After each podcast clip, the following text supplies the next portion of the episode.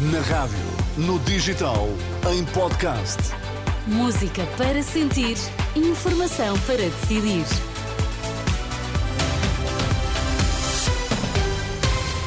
Vamos às notícias e à edição das 10 da manhã com o Sérgio Costa. Bom dia, Sérgio. Bom o que dia, é que Teresa. temos a esta hora? Papa apela à manutenção das tréguas no Médio Oriente. Bastonário da Ordem dos Médicos diz compreender recusa da FNAM em assinar acordo com o governo. São estes os destaques. Vamos lá saber mais.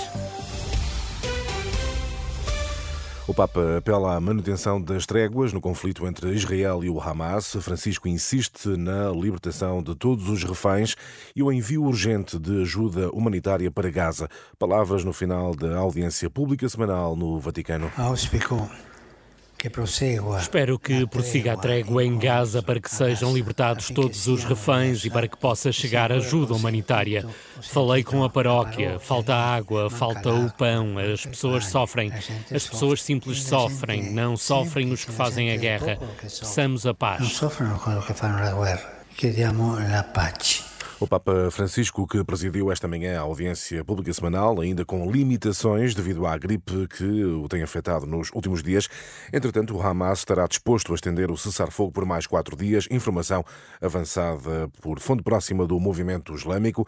A agência France Press revela que o Hamas já informou os mediadores da disponibilidade para alargar a trégua e que mais reféns israelitas poderão ser, entretanto, libertados.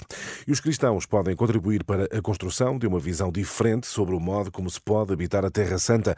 A afirmação é do jesuíta Francisco Martins, autor do livro A Bíblia Tinha Mesmo Razão, as histórias de Israel e o Israel da História, que acaba de chegar às livrarias. O sacerdote alerta para a existência de iliteracia na interpretação da Bíblia e fala sobre a importância que a sua compreensão pode ter no atual conflito da faixa de Gaza.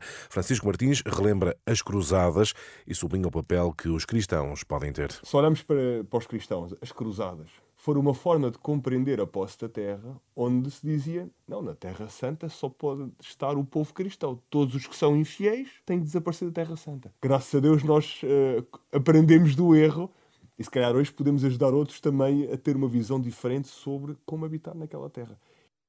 Padre Francisco Martins, uma entrevista à jornalista Ana Catarina André, que pode ouvir mais logo na edição da noite, para ler também em rr.pt. O bastonário da Ordem dos Médicos diz compreender a recusa da FNAM em assinar o acordo salarial com o governo. Só o sindicato independente assinou o entendimento com o Executivo para um aumento intercalar de 15%. Em declarações à Renascença, o bastonário da Ordem dos Médicos, Carlos Cortes, lembra que só um aumento salarial não chega.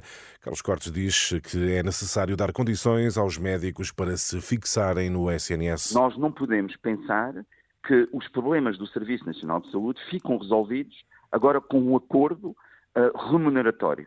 É muito mais do que isso.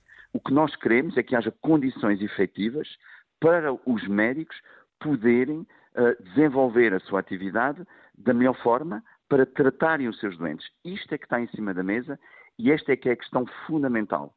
O bastonário da Ordem dos Médicos, Carlos Cortes, já em declarações a André Rodrigues e, na última hora, aqui na Renascença, um dos mais conhecidos cirurgiões portugueses, Eduardo eh, Barroso, deixou críticas aos sindicatos médicos, apesar de reconhecer que é necessário um aumento salarial.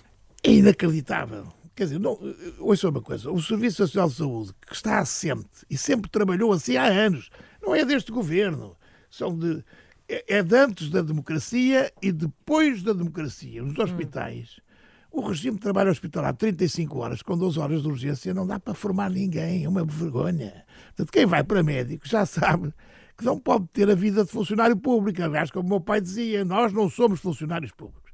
E esta greve às horas extraordinárias de 150 horas é, de facto, uma.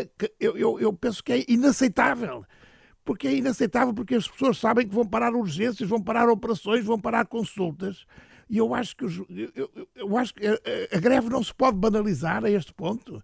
E as, nossas, as reivindicações justíssimas dos médicos para, para terem os salários mais aumentados não pode servir para tudo. A opinião de Eduardo Barroso na última hora aqui eh, na Renascença. O Ministério Público iliba Pedro Cisa Vieira, Fernandina e Eduardo Cordeiro nas suspeitas de ajustes diretos à Linklaters. Informação avançada pelo jornal Eco. Em causa estão alegados ajustes, ajustes diretos ao escritório de advogados realizados pela Câmara Municipal de Lisboa no tempo em que Fernando Medina era autarca.